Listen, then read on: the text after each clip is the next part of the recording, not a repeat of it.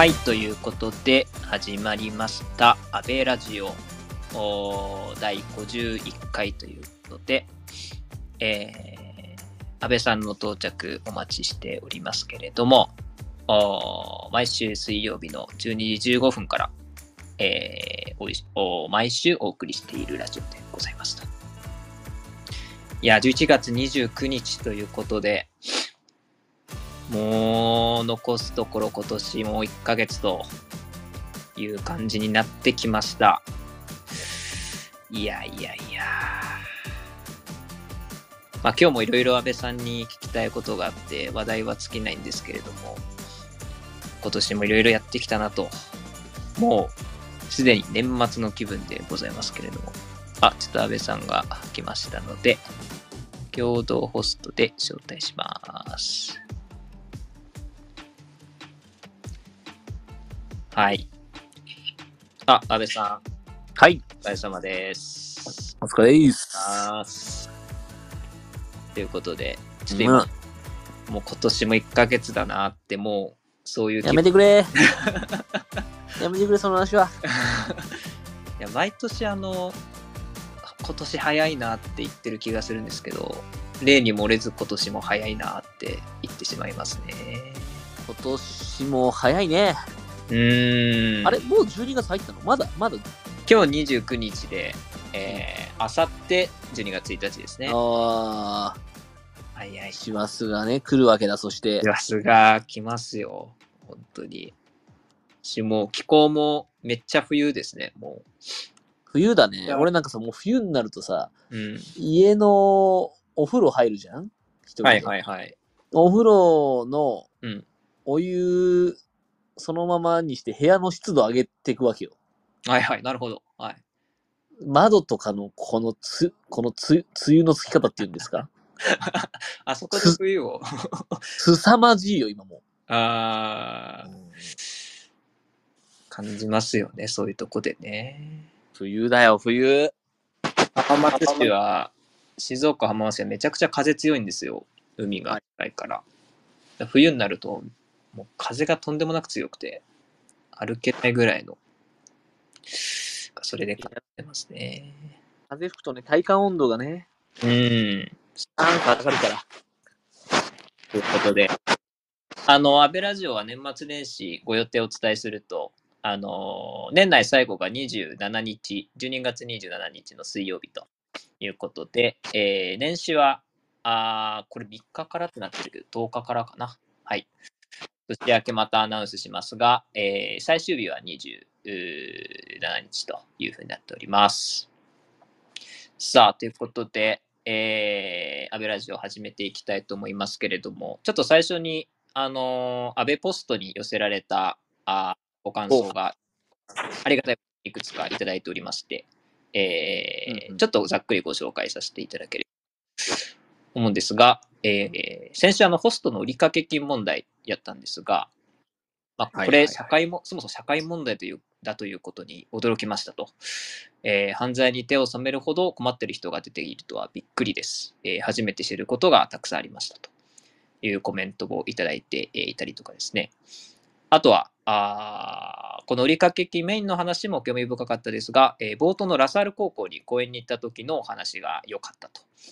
えー恵まれている若い子がどんな考えを持っているか、あーなかなか話題にならないので、えー今日の話はもっと知りたいなと思いましたと。これ確かになかなかしないお話だったので、こう、初めて知ることもたくさん多かったなというふうに私自身も思ってましたと。え、どっちどっち ?SSR について？それとも、あ、あの SSR についてです。親ガチャ SSSR ですっていう、そあの、ね親ガチャって言葉そう使うんかいみたいなのはい やだ、まあ、なんかでもその辺にやっぱちょっと知性が見える。見えますね。そう。うん。が概念の転用が上手だなと、そのその、親ガチャというのはどちらかというとね、こう、そう自分の状況を辛いねと定義してる人たちが使い始めた言葉なんだが、逆説的に確かにそっち側があるならば、うん。親ガチャめちゃくちゃ勝ち組っていうパターンもあるからね。だからやっぱそこら辺を知ってる上で、そういうウェットに飛んだユーモアというかね、なんか、そういうのをこう、やってるなってすごい思いましたけどね、SSR 親ガチャって言葉。まあそうね、そこの部分は、あの、すごい、ウェットにとってよかったなって話ですけど、まあやっぱり、あの、とはいえ、うん。こう、厳しい状況のね。おうん。ことを知りづらくなるっていう意味で言うと、やっぱエリートになるし、その人たち自身はやっぱこう、社会のリーダーになる可能性が高いような人たちなんで、うん。まあ、なるべくね、あの、積極的に自分たちが SSSR であることが分かってるからこそ、うん。そうじゃないところになるべく行く機会を増やしてほしいなというのは、まあ一つには思いますけど。うん。やっぱりメタ認知っていうあのキーワードもたくさん出てきましたけれども、そこら辺の、うん。こうお話はかなり私も印象深かったなと聞いておりました。あとは、あのそう思いますはいうん、あの他のテーマではありますが、脱炭素、脱炭素って結局利権なのか、本当に取り組むべきでしょうか。取り組むべきであれば、安倍さん視点でこうなってほしい、こうあるべきとか、構想をお話しいただければ、みたいな、えーまあ、質問というか、テーマにですね、ちょっとおテーマに関してのあのご感想というか、ご意見も寄せられておりますと。もう脱炭素会やりますけど、これちょっとどどっかでやってもいいですよね。脱炭素会も味わい深いからね。あ、そうなんですか。まあやっぱこう、なんていうかな、人間のクリエイティビティっていろんな方向に進むなと俺が思っ個人的に思ってたのは、はい。やっぱ、その空中うにん。ブワーっと二酸化炭素出した後に、うん。そっから吸い集める機械作ったらいいじゃないかみたいなことをやってて、そのあ 削減しましょうみたいな話とは別に、はいい、やもう出すだけ出してから吸い取ればいいんじゃないみたいな考え方も、まあ、あるっちゃあるわけですよね。あああいうのとかってこう、まあ、面白いよね。ソリューションの方向がいろんな方向にあるんだなと思って。確かになんか地中埋めるみたいな話とか、なんかそそんなやり方あるんかいとか、こういうテクノロジーあるんだみたいなのは結構面白いですよね、このあたり面白い。の。面白いし、あとやっぱいい技術っていうのはたくさんあるんだけど、うんそれがその、コスト的にちゃんと、すなんつうかな、うん。うん。存続可能な状態にまで落ちてくるのかみたいなところが、まあ、とにかくやっぱりうん。技術っていうのは大事なのうん。で、うん。そこをどう見るかみ、で、その技術も例えばこう、本当に二酸化炭素を捕まえていくとか、うん。あるいはその、お。まあ、金融的なね、うん。あの、技術で、排出権取引をすることによって、めまあ、メカニズム的にそのみんなが、あの、インセンティブとして、か排出したくないように作っていくみたいな、技術もあればうんまあ、ないしはその、むしろもっと昔っぽい技術もあるわけだよね。その、ああ、なるほど。火力発電とかはでいやってるわけだけど、これエネルギーへの転換効率みたいなものっていうのが、うんまあ今だと高いと60%超えてくるんだけど、うん。まあこれがその、例えば10、さらに10%上がるとかだけでも、もう劇的にやっぱり減るわけですよね。うん排出される炭素っていうのはね。なるほど。うん、なので、まあなんかそのなるほ、ど実は既存技術の改善の先にも、あの、脱炭素に対する、はいうー方向っていうのは、まあもう当然あるっちゃあるのうで、ん。まあそういうところをこういろんな角度から炭素、脱炭素の話していくっていうのは、まあ、えまあ面白いは面白いですよね。そうですよね。確かに今本当触りだけでもこのぐらいドバドバ論点出てきたなと思う 思うので、時間取ってやってもいいですよね。うん、いいと思いますね。どっかでやってみる価値あうると思います。ん。まあ将来予測的にもね、うん。あの、ど、ど、脱炭素どこまでいけるんだっけ？みたいな。確かに最近あんまり聞かないな。まあなんかこう、エネルギーの議論ではよく出てきてるんだけどね。ああ、そうなんですね。だ結局これ脱炭素単体で話すというよりは、うんそもそも10年後、20年後、30年後の我々のその電気使用量どんぐらいでしたっけ？みたいな話も。はいはいはいはいはい。で、電気、基本的には電化が進むので、うん。電気使用量は、その人口が減っていくこの国でもまだまだ伸びる可能性はかなり高いですとうん。いう話と、あとやっぱデータセンターをね、まだまだ作ってるわけですよ。てかこれからもどんどん作るから。あでこれはその AI とかもそうだし、まあまあ Web3 みたいな技術もそうだーけど、はいはい。デジタル化進めていき、いろんなもののその、技術革新が進んでいくと、やっぱりその基盤となるその電力をより食うようになるっていう意味で言うと、ん。ななんていうのかな、こう、いろんなものとのトレードオフがやっぱりありますようね。ん。で、こういうその電力系とかデデータセンターとかそういう系ってさ、やっぱ一回止まるとすごい大変だから、うん。確かに。こう不安定な再エネとの相性は必ずしもいいわけじゃないみたいなね。うん。なるほどね。いや、ありがとうございます。ちょっとこんな形で皆さんもぜひ気になったテーマをお寄せいただけると、こうお話しできればと思いますし、次の候補にね、ちょっとさせていただければと思っておりますと。もういい。ということで、えー、ご感想の紹介でしたけれども、今週、まあ、あと先週とかのお話題で言うとですね、ちょっと気になったのが、安倍さんのツイートの、あのー気になったところがあったんですけど、何伊沢伊沢さんがなんかソフトボールチームに安倍さんおいらっしゃって、なんか守備とか打撃の動画が上がってましたけど、あれはどういう経緯でっていうか、どうどういうことなんですか？あれは。いや、もうそれは、あの、伊沢臨時コーチにですね。コーチなんですね。いや、ま あコーチと呼ぶのが適切かわからないけど、伊沢くん、まずスタートは、はいなんかこう、その、教えてる子供たち。のうちの一人が、うんその、えらい、まあ、まあ、彼らからしたらさ、うん毎週、あまあ、毎週ないし各週ぐらいで会ってる、その、はいその、まあ、ちょっとしたその辺のお兄ちゃん、おっちゃんである俺はいはいはい。に関しては、まあ、監督さとか、その、うん。なんかあとは、安倍監督だから、安倍監さとかって呼んでくるわけよ。安。倍か。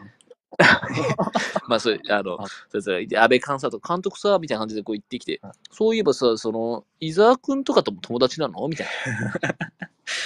感じになって、おまあまあ友達だね、みたいな話したら、えー、伊沢くん来てほしい、伊沢くん会いたいっていうのすごい、すごい言うから、その、うんじゃあちょっと、お前の様子今動画で撮るから、撮った動画、一応送るわ、つってこう、ちょっと動画向かって喋ってみ、つって、はいはいはい。あの、その子が、うんあの、伊沢くん、会いたいですみたいな感じで動画撮ったわけ。はいはい。で、あの、即座にそれを LINE でこう、はい動画送って、まあ、あの、うん一応私大学の先輩ですから、そうですね、東大先輩後輩コンビというね。まあ、別にその在学中に何かあったわけじゃないですけど、まあ、番組を一緒にやってた中で、っていう時に、一応、タイはないと。タイはないけど動画だけ送らせてくれと。タイはね、うんタイは、タイは何もないんだけど動画送るわ、つって、はいまあ、送ったら、あの、はいこう、すごい高い後輩力で即座に日程を出してくれて、すごいですね、成人だな。そうだね。伊沢くんはもう成人だね。いや、で、そ、うん行きますよって。なって、で、まあ、その日程調整しようと来れたのが、この間の週末で、ええしかもこっちとしてはちょっと本当申し訳ないんだけど、あのーその動画を送った子はちょっとその別のチームの試合、選抜チームみたいなのに行ってたから、いないないないっていうね。た あれ。ええでもめちゃくちゃ人気でしたね、やっぱり。そうそう。なんかね、そのグラウンド行って、ちょっと俺うん笑っちゃったんだけど、なんかうん。すげえゾロゾロ OB、OG とか、うん。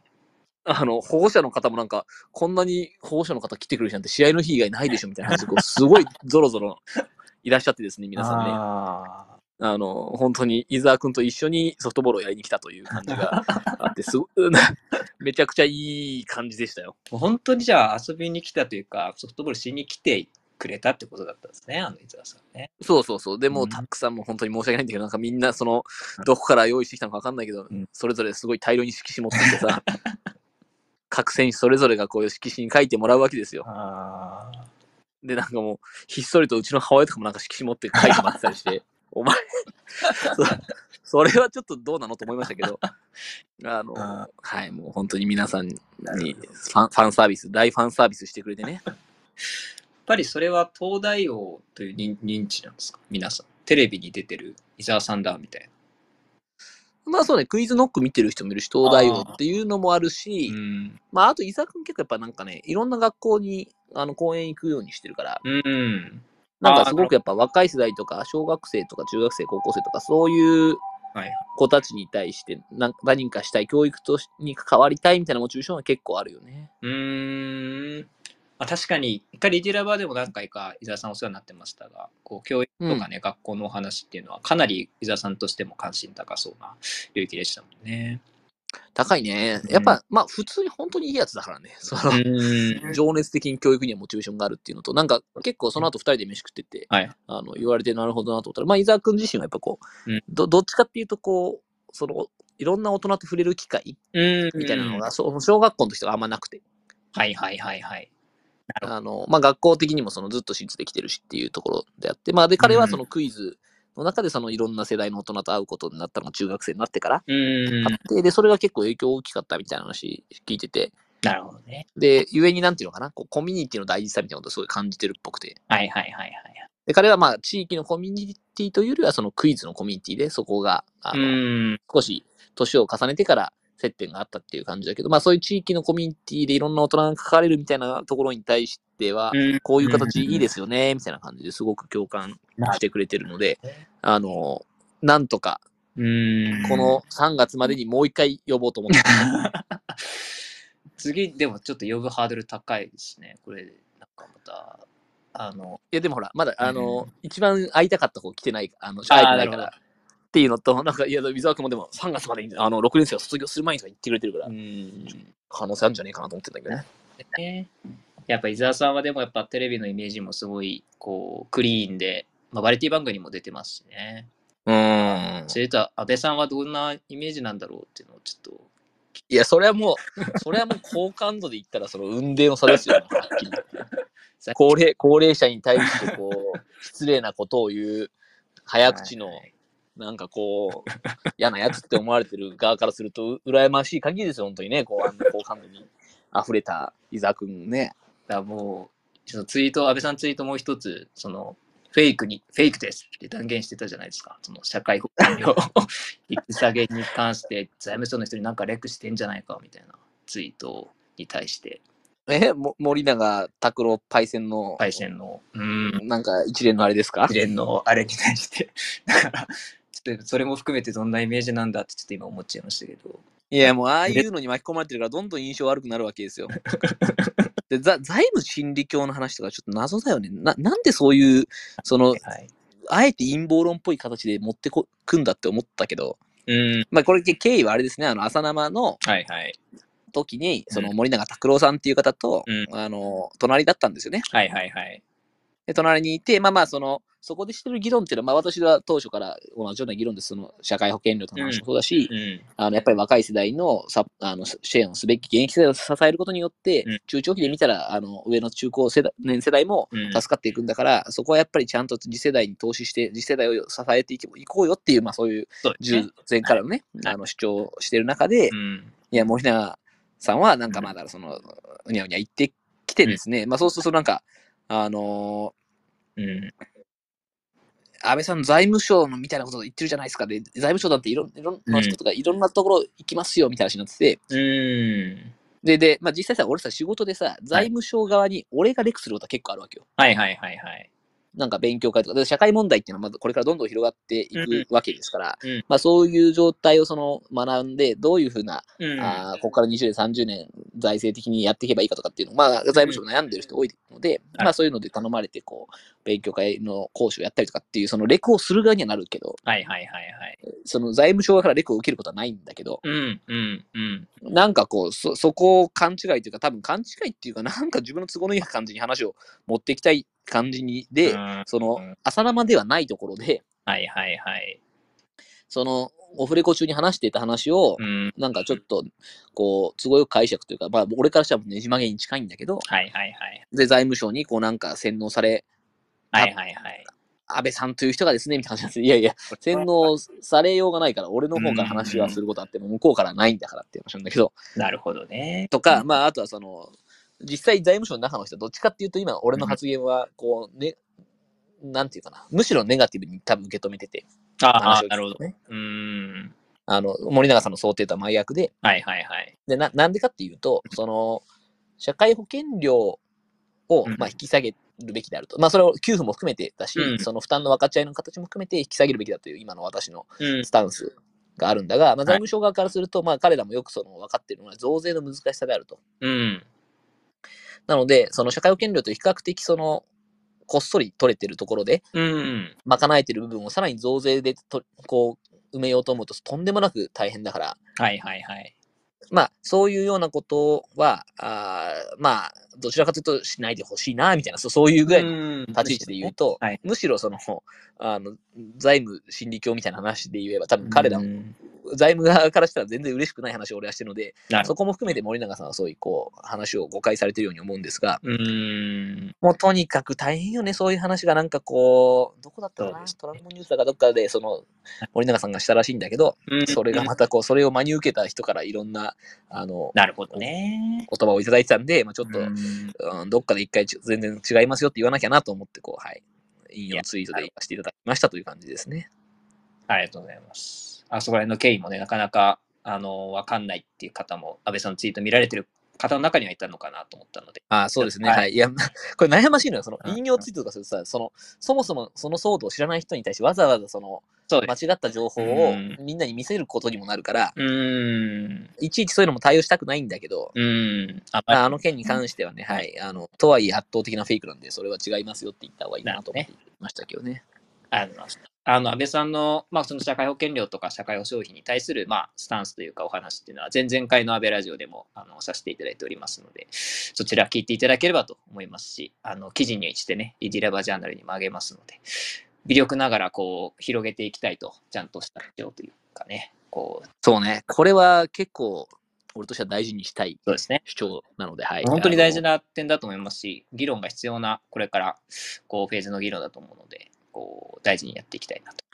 そうですね。あの、ジャニーズはい案件並みにあの、コミットしてちゃんと 世の中が動くところにこう関与していきたいというのでありますね。としても、そんぐらい大きなことというか、大事なことですね。そうね。まあ、まず俺はリリダバの、まず、あの、はい。ね、こう、オーナーとか社長として、リリダバをちょっととにかく、はい、良くしていく。これ第一コミットです。社会を良くするのはもちろんその同じで中で言って、その、うんまあコメンテーター的な立ち位置から社会を良くするっていう意味で言うと、まあちょっと今年はね、このうんジャニーズ大きなトピックありましたけど、もう一回社会保険料はちょっとここから数年かけてうん。世論ちゃんと作っていきたいところだなと思ってますね。ありがとうございます。ということで、えー、まずちょっと冒頭長くなっちゃいましたが、あこれ、これ冒頭だったのか、そうかそうか。ーもうほぼほぼ、まんなに うん入っちゃって、まあ、まあ今、世論って言葉もありましたが、ちょっと今日のテーマがですね、内閣支持率なぜ下がってるというテーマでございましてですね、あの、NHK の世論調査、ちょっと最初に簡単にお話しさせていただくと、あの、うん。内閣支持率が今、支持するが29%で、不支持が52%となっておりまして、すごいよ、ね。これちょっとすごいなと。あの、自民党政権になってから最低水準っていうのと、お。あれね、その民主党から自民党が政権を奪還してからは、はい、最も低いと。うん。最も低い水準になっているっていうのと、一応その岸田内閣発足時、2020年10月は支持するが、えー、49%で、支持しないが24%で、その時はまだかなり支持率高かったんですけど、もう逆転して、こう、とんでもない状況になっているということでございます。で、まあ、支持しない理由とかを見てみると、政策に期待が持てないからが57%とか、まあ、こう実行力がないからが21%とかですね、かなりその政策内容、政策実行力みたいなところに関して、こう、まあ、不信感というか、そこの面で支持しないっていう回答してる人が、まあ、多いのかなと思ってたりするんですが、これ、なんでこんなに下がってしまってるんだろうっていうのを、こう要因って何なんだろうっていうのをですね、なんかちょっと安倍さんに聞いてみたいなと思って、こう、テーマ設定してみたんですけど、なるほどね。どう思いますかうん。これね、俺、まず大前提で言うと、うん。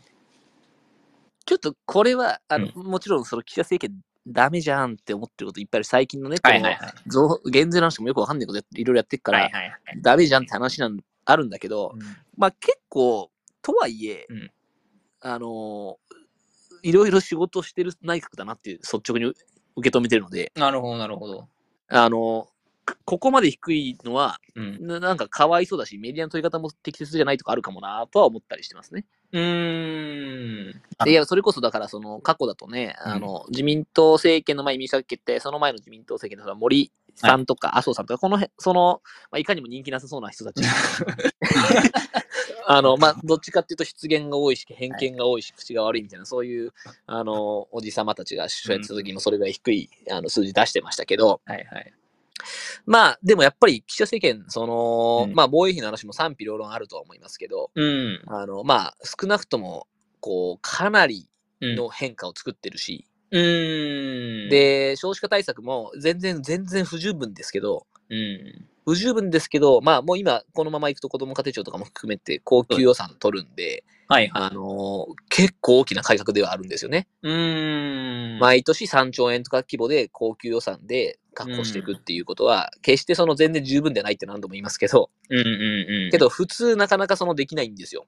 うーん。みたいな観点で見ていくと、もちろん万全従前ではないが、うんあの、全くもって仕事をしてないっていう感じではないなっていうなるほど印象ですと。結構一歩踏み出してるというか、まあ、ややろうとしてるというか、まあ、そういうことではあるということですね。いろいろなとこに、はい、メス入れてると思うし、改革もしようとしてるだろうなっていう感じは、あの、受け止めてるので、あの、ん大きな方向としてそんな間違ったことはしてないと思ってるんですが、なるほど。まあ一つはやっぱ今回直近のこの減税の話とか、これ、ちょっとよ、なんか、うんへえ、よくわかんないな、みたいなのは、ちょっと正直。うんここれはね、本当よくわかんなくて、まあ低所得者うん向けには給付して、その、うんそれ以外にもその減税します、みたいな、所得税の減税をします、みたいなね。はいがある。で、これは元は、あの、法人税がすごい今年もそれなりにもらえたんですよね。あの、まあ、税金が、あの、ふ増えましたと、その、はいはい。徴収できたらね。はい。だから、まあ、インカムが増えた。その、入りがはい増えたんで、なるほど。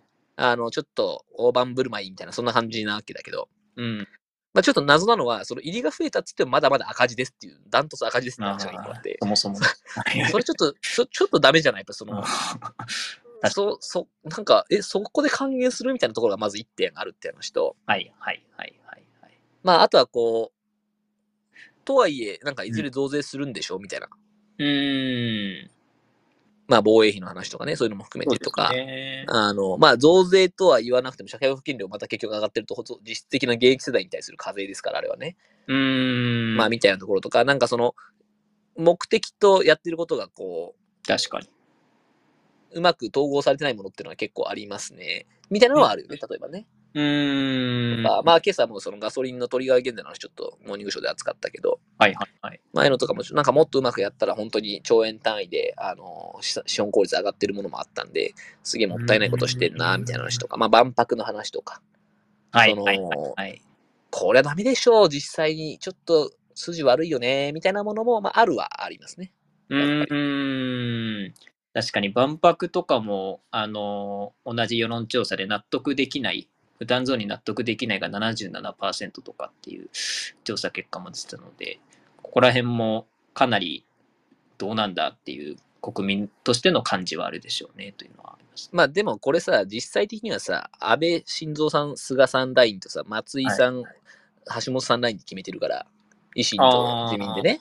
なるほど。みたいな話で言うと、もう、あの、はいそこから、そこで正解残ってるの菅さんしかいないみたいな。うーん。だなんかこう、岸田さんからしたら、まあ、え、それ、俺みたいなところも、まあ、なくはないだろうねっていう話は、まあ、ありますけどね。そうですね。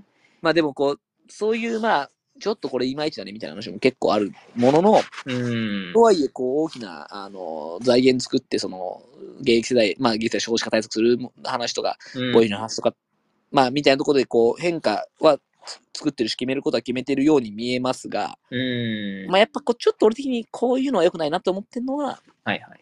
そのメディア側が例えばその、なんか46万円収入が上がるみたいなね、総理のね。ありましたね。あの、ゆ養殖というか、公職の方が、こう、改正法ですかね。改正給付法の話ですかね。そう、特別公務員も含めてっていう感じでやってて、はいでで、あれでもその手前そもそももう46万どころか1500万円ぐらいずーっとその、総理とか、ね、閣僚とかがこう、金返してますみたいな話とか、まあ、46万も結局返したわけですから、うーん。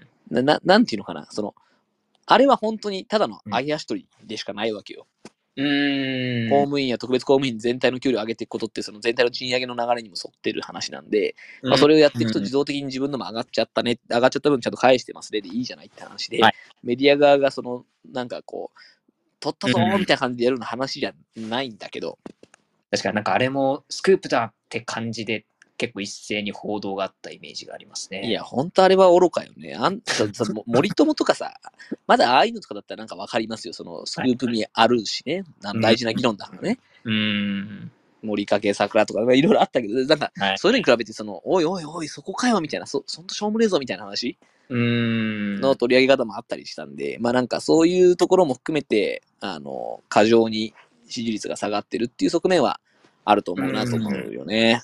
確かになんかその話よりもっと大事な話ないみたいなのは結構感じることもありますし、特になんかその政策の評価とか、この政策やりましたね、じゃあどうでしたみたいな、こう、結果に、結果というか、こうなんかそこの、なんて言うんだろうな、こう、追いかけてどうかみたいなものの報道もなんか必要な気がするんですけど、なんか岸田政権がこういうのを発表しました。ここが論点だっていうのがなんかずっと続いている感じがして、そういうところもどうなのかなって個人的にはなんか思ったりすることはありますね。やっぱみんなまあ政策の褒め方が分かってないよね。その見てる視聴者とか国民としてね。いやーなんか、あの、ニジラブで働いててこういうのも申し訳ないんですけど、なんか難しくてなん、難しくてというか、なんかこう、どう受け止めてどう評価したらいいかみたいなのが、なんかこう、自分の中に姿勢として身についてないなみたいなすごい感じること多いですね。やっぱ、ほら、そのニュースとかさ、悪かったことだけ報じるから、はいはいはいはい、その政策を批判するみたいなのは結構うまいのよ。うん。うん。そのだ国民としても政策の批判は結構うまいんですよ。うんうんうんうんうん。なんか、あれはダメだ、これはダメだみんな言えるでしょ？言える、確かに。うん。で、その、まあ、それはそれ大事なことなんでいいですって話なんですけど、あの、いい政策の褒め方ちょっとわかんないじゃん、正直。わかんないですね。そもそもどうやっていい政策って判断したらいいのかもわかんないし、そうなんですね。その、なんかその背景にある社会の、それこそ構造なり、こう、何をもってこれを、あの、何を解決したくてこういう政策を打ってるかってとこが分かってないと、なんか評価のしようがないみたいなのがちょっとあるかなと思いますね。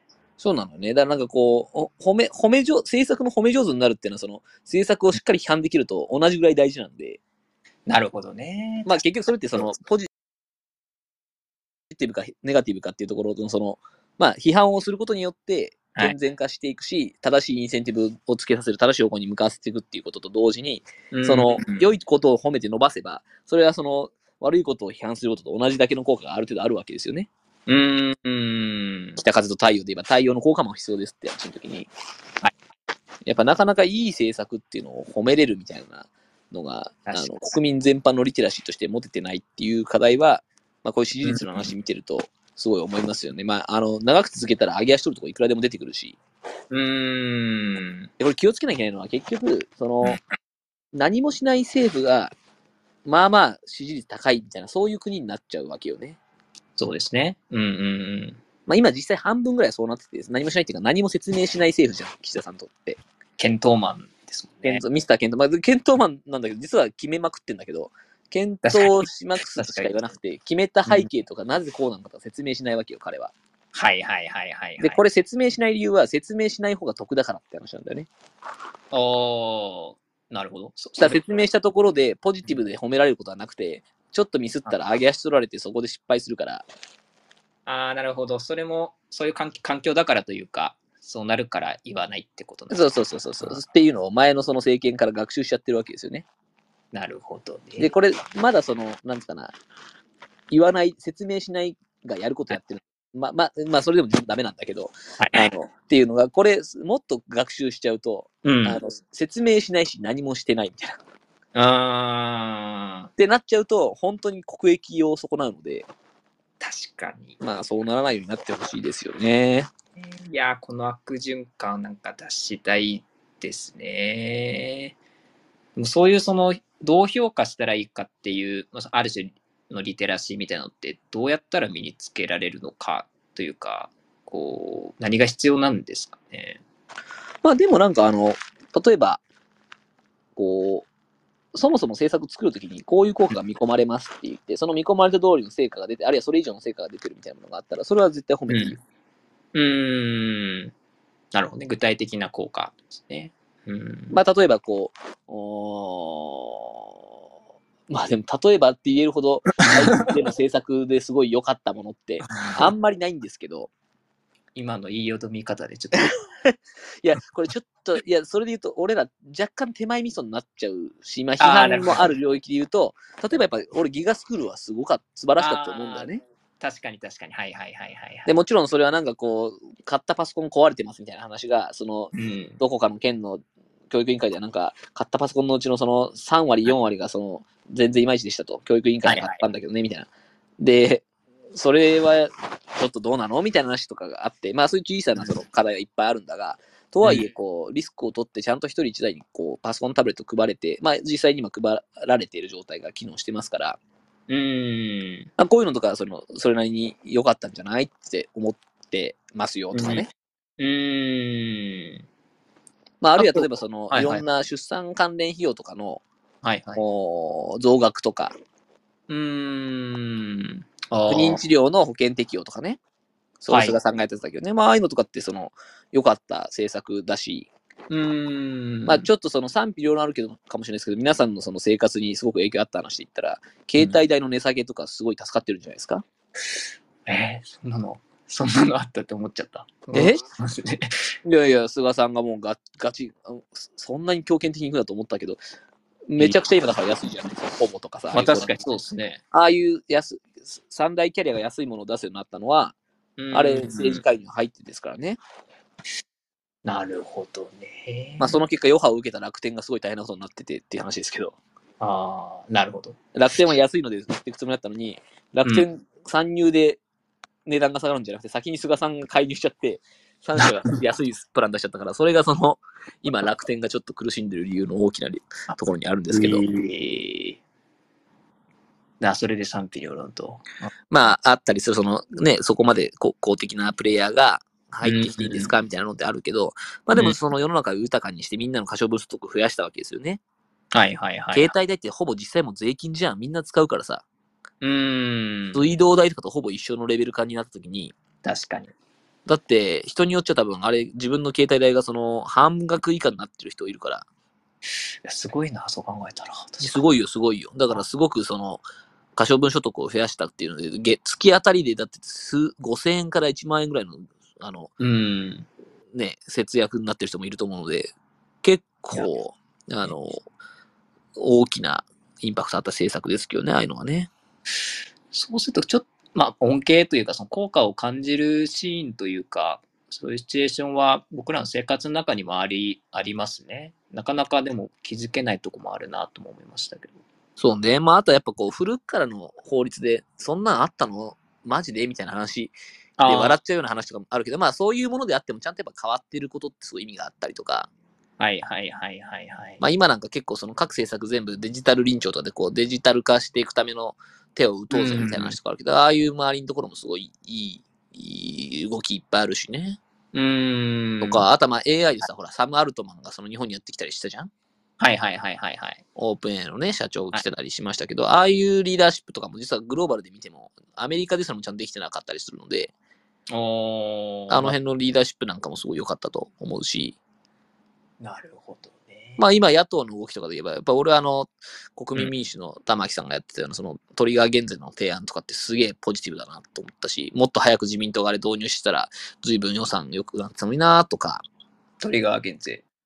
そう、トリガー減税っていうのがあるんですよ。今、あの、物価高いから、で、はいエネルギーも高いから、うんすげえ、いあのガソリンとか上がっちゃったタイミングで、うんうん。そのガソリンの元請けの業者と販売業者に、まあ、元請け業者として販売業者にうん。補助金をつけてるんですよ。もうもう6兆円ぐらいつけてる。おー。6兆円ってすごいっしょ？ごいっすね。結構。あの去年の1月ぐらいからやってて6兆円ぐらいつけてるんだけど、そそもそも始めるときから、いや、それってもともと今ガソリンに乗せてる、その、うんまあ、税金っていうのはいくつかあるんだけど、そのうちの税金を、うん。あの、ある特定の条件を満たした場合は、うん。んその税金を取らないってやり方をすれば、一気にあの解決するじゃないかと。うん。で、その補助金っぽく業者にばらまくんじゃなくて、うん。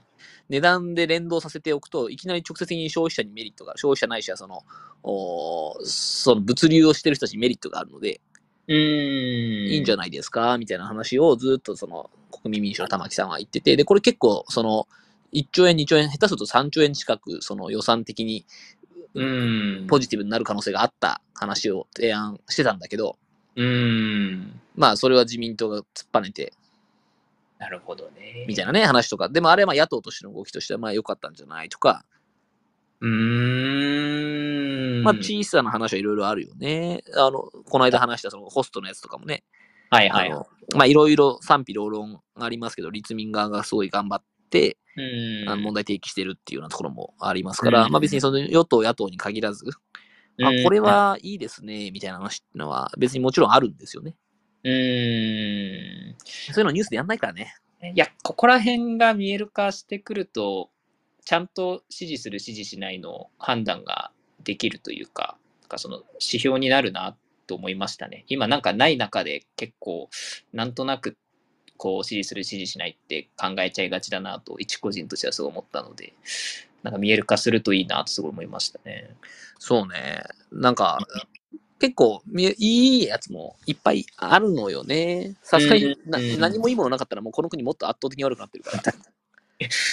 確かに確かに。あの、それぞれの人はそれぞれの持ち場である程度は頑張ってるっていう前提で、まあ、経緯も批判をするっていう意味で言うと、いい手を知っとくのは大事だよねっていう話がある一方で、やっぱこう、ただ政治に関して言うと、結は局、こんなに支持率下がってますけど、はい。じゃあ何か代替プレイヤーが出てくるかというと、多分出てこないのよ、まだ当分ね。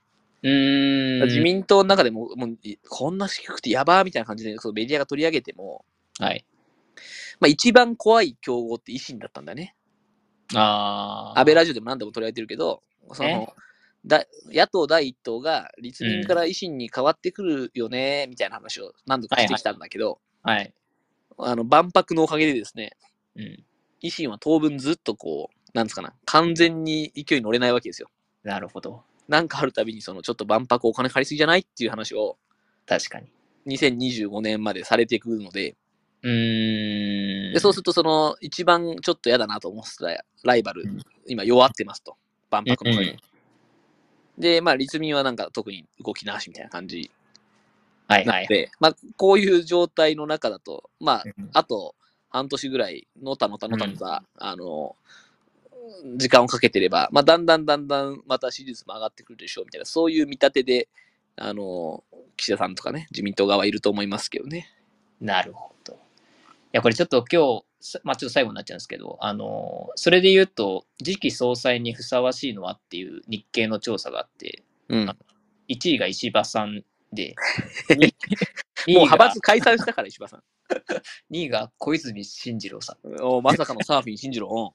3位に河野太郎、4位に高市さん、5位に菅さん、そして岸田さんが6位というですね。なんかその、これ結果になって、これ頭、頭というか、トップが変わることの影響もあんのかな、あの意味があるのかな、変わってみたいな。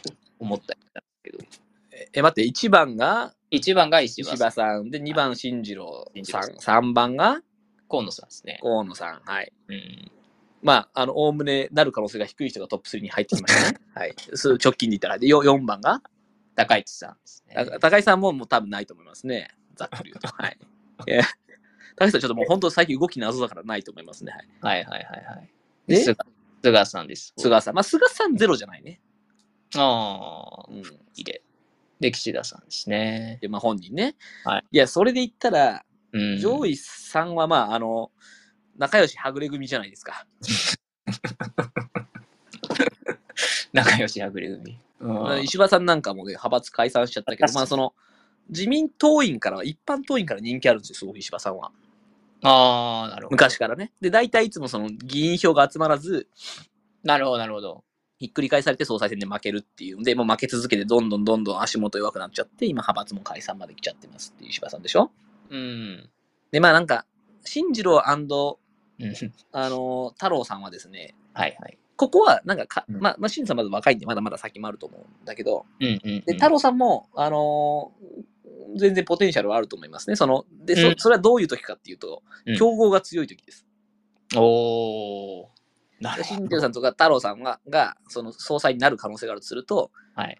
維新やべえとか、立民がやべえとか、国民民主が伸びてきちゃったとか、うん。あるいは共産がすごいとかなんかもしれないけど、なんかその、いろいろなこう、競合が強くて、自民これ負けるね、過半数割れるかもね、みたいな、そうなってくると、なるほどね。あ、の、議員同士の好き嫌いとか、派閥の関係もいろいろあるので、そういう意味合いでは、その、茂木さんとかね、今いろいろいる、その、はいはいはい。お派閥の中で強い人たちからすには勝てないんだけど、なかなか。うん。勝てないんだけど、その自民党は、うんまあ、党の理念はまあ与党であることなんで、うーん。そのまずね。